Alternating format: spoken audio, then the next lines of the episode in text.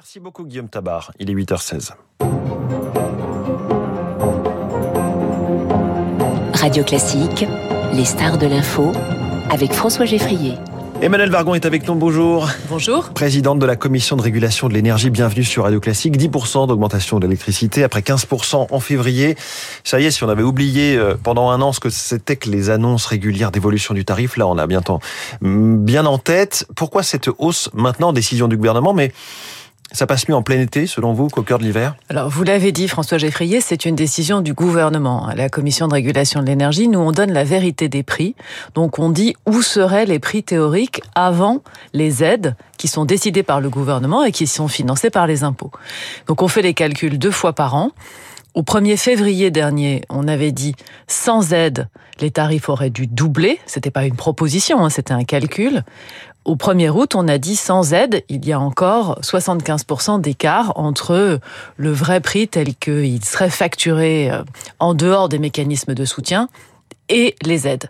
Sur cette base-là, le gouvernement, c'est son choix, a décidé de faire une marge supplémentaire importante de 10% sur les tarifs de l'électricité au 1er août. Vous l'avez dit, hein, ça aurait été 74% de hausse euh, sans bouclier tarifaire à la fin, finalement, c'est le contribuable qui paye, plutôt que le consommateur, ce qui revient façon, en partie au même. C'est réellement ça le choix. C'est euh, qu'est-ce qui est facturé au consommateur et qu'est-ce qui est facturé au contribuable.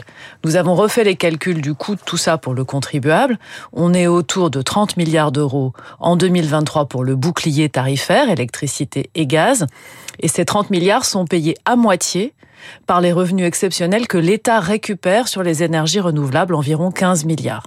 Donc en net, ça fait un peu plus de 15 milliards de charges pour le budget de l'État pour euh, protéger les consommateurs français euh, des variations du prix de l'électricité. En revanche, comme, et c'est une bonne nouvelle quand même, ces tarifs de l'électricité vont vers la baisse, vous avez revu hier vos prévisions sur ce, ce que vont rapporter les, énergies renouvelables au budget de l'État. Et là, c'est une sacrée baisse hein, pour l'année prochaine. Alors effectivement, euh, on a d'un côté des prix qui commence à baisser et donc ça coûte un peu moins cher en bouclier.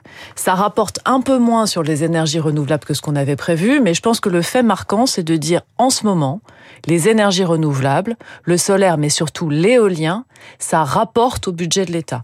Donc non seulement ça contribue à décarboner euh, le, mix électrique pardon, français, ça contribue à lutter contre les gaz à effet de serre, mais en plus, en ce moment, ça rapporte de l'argent.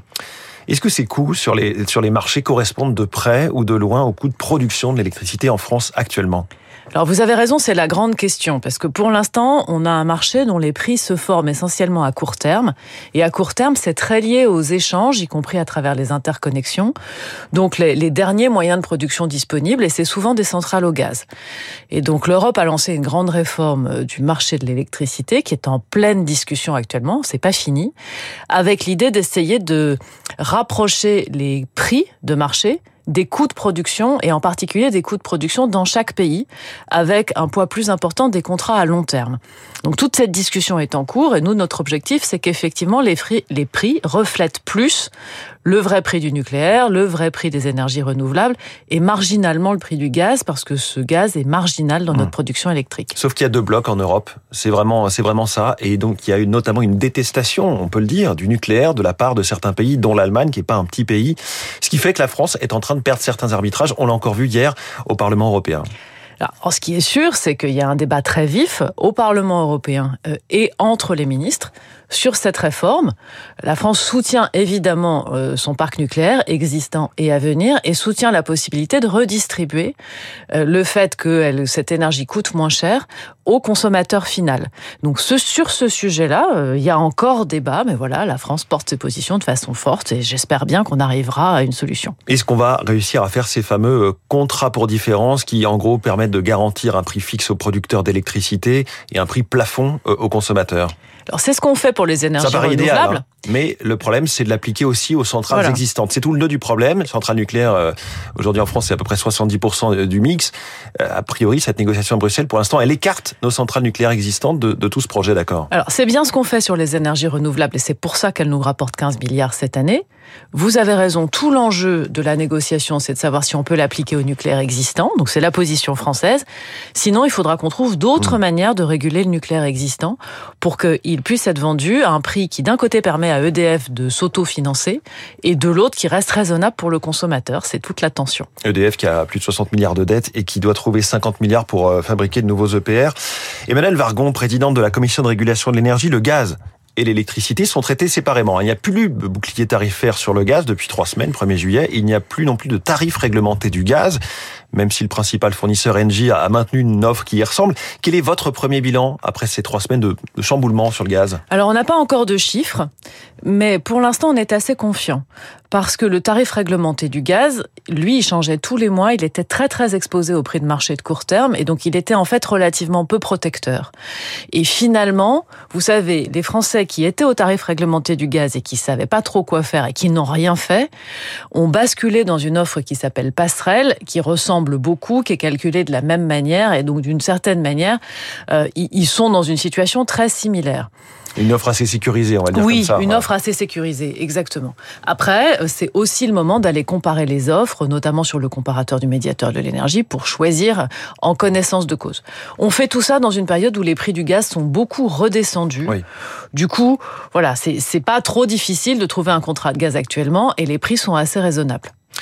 Vous dites les prix sont en train de redescendre du gaz, mais jusqu'à quand? Parce que le PDG de Total Energy, Patrick Pouyanné, nous a expliqué il y a dix jours que pour cet hiver, si les températures euh, étaient assez froides, là on vient de sortir d'un hiver plutôt plutôt doux, et si la Chine euh, se mettait à acheter beaucoup de gaz, la situation serait assez tendue car nos stocks de gaz auront beau être bien remplis à ce moment-là, ils vont se vider très vite parce qu'ils sont assez petits ces stocks. Alors je crois que c'était plus une appréciation à l'échelle européenne qu'à l'échelle française. Hein, oui, parce on sait qu'il y a de la solidarité. Hein. on est bien prêt sûr, à fournir du bien gaz. Bien sûr, il y a de la solidarité, mais euh, nous, ce qu'on voit à la Commission de régulation de l'énergie, quand on discute non seulement avec Total, mais avec les grosses entreprises, ANG par exemple, et, tous les acteurs du marché, ils sont quand même assez confiants sur l'hiver 23-24. Nos stocks sont bien en train de se remplir. On a des terminaux méthaniers qui tournent bien. D'ailleurs, le terminal du Havre, euh, géré par Total, arrive aussi.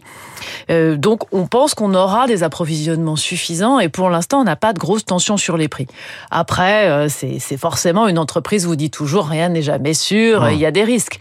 Et il y a des risques. Mais à ce stade, euh, on est plutôt dans une hypothèse euh, hmm. plutôt confiante. Ce qu'il soulignait, c'est que ça ne dépend pas que de nous. Si la Chine finalement se met à vraiment redémarrer son économie, il y aura cette tension supplémentaire au niveau marché euh, mondial du gaz naturel liquéfié. Hein, oui. Que tout le monde voudra s'arracher. Pour l'hiver prochain, on est assez sécurisé sur les mmh. approvisionnements.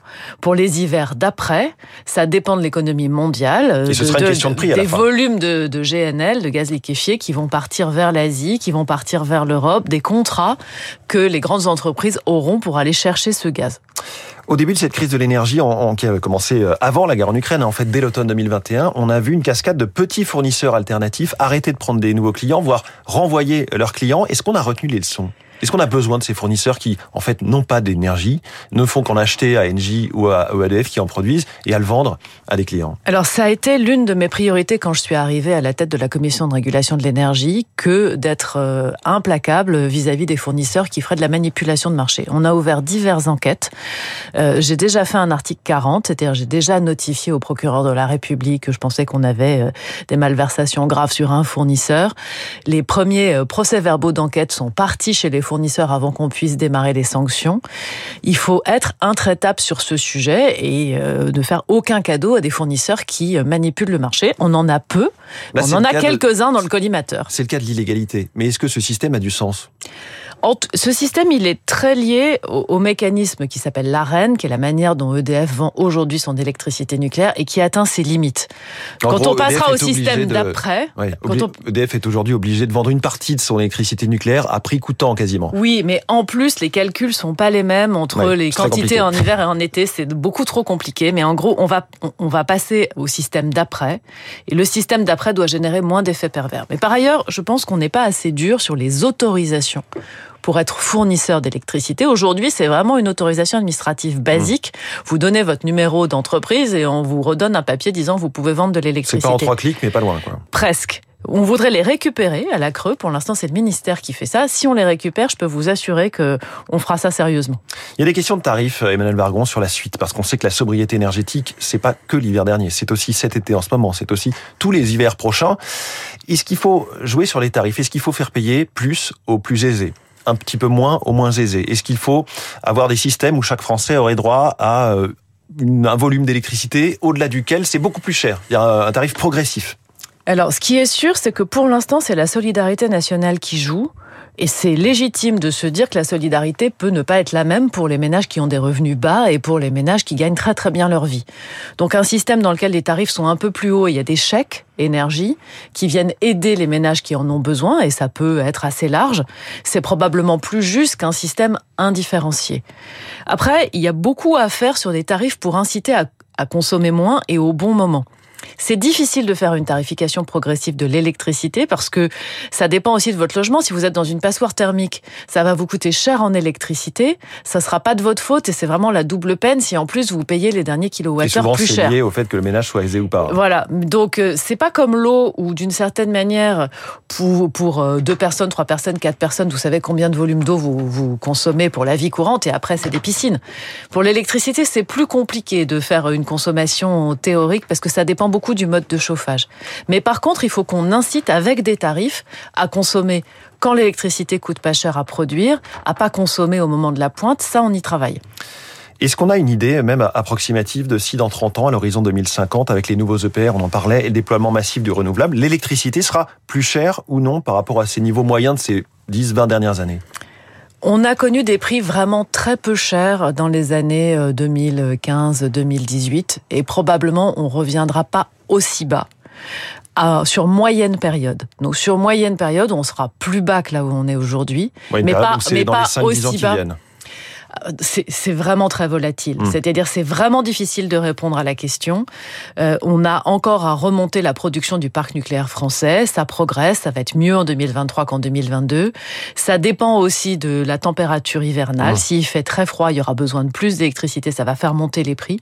Mais Donc à court terme, c'est difficile à dire. Et, c'est très en important moyenne, pour le projet de réindustrialisation, par exemple. En moyenne, on sera plus haut que les points très bas qu'on avait, 30, euh, 40 euros du mégawattheure, euh, c'est probable, sur la moyenne globale d'un portefeuille, c'est probablement, on retrouvera pas des prix aussi bas. Et là, on est à des prix beaucoup plus élevés et on sera quelque part mmh. entre les deux. 6 EPR, ça va suffire ou il faut tout de suite commander les, les 8 autres euh, qui étaient évoqués? Bah, Il faut faire les 6 le plus vite possible. Hein. Pour l'instant, on parle de 2035. Probablement qu'il en faudra plus. Et il faut en parallèle développer vraiment vite les énergies renouvelables, à commencer par l'éolien en mer, mais aussi l'éolien terrestre. ça avance enfin. Ça avance, mais il faut lancer les prochains appels d'offres par façade maritime. Euh, le président a donné comme objectif 40 gigawatts de puissance en éolien offshore. On n'y est pas du tout. Hein. Là, les premiers gigawatts commencent à peine à sortir. Il faut lancer le plus vite possible les prochains appels d'offres. Entre le moment où vous attribuez un appel d'offres et le moment où votre éolienne tourne, il se passe 10 ans. Donc euh, tout ça prend du temps. Et il y a la question de l'éolien terrestre. En fait, finalement, on va en faire plus. Mais la, la question, c'est celle de l'acceptabilité par la population. On en a besoin. Il faut vraiment le travailler au plan local. Peut-être que c'est aussi en faisant ce qu'on appelle du repowering, c'est-à-dire en mettant plus de puissance sur les mains installées et moins de nouveaux mâts qu'on va y arriver. En gros, des éoliennes de nouvelle génération. Voilà, plus puissantes, plus performantes. En tout cas, on en a besoin aussi. On a besoin de plus de nucléaire, de plus de mmh. renouvelables et de plus de sobriété. Ce dont on a besoin là, assez vite, c'est Flamanville, l'EPR. Est-ce que vous l'attendez? Vous attendez son démarrage pour le premier trimestre 2024 Alors, on attend tous l'EPR de Mais moi, je suis pas l'autorité qui dit à quel moment il peut se mettre en fonctionnement. Ce qui est sûr, c'est plus vite il arrive et plus vite ça va réaugmenter la production et faire baisser les prix. Mais comme vous surveillez les prix, vous avez peut-être votre petite idée de quand est-ce que sa production va alimenter le réseau. Alors, j'ai pas d'idée précise en dehors de ce que EDF communique. Vous savez, il y a des réglementations très claires européennes, un règlement qui s'appelle REMIT sur la transparence qui oblige les producteurs à donner toutes les informations. Donc, les informations que j'ai sont les informations du marché. Emmanuel Vargon, présidente de la Commission de régulation de l'énergie. Merci beaucoup. Merci à vous. La star de l'info.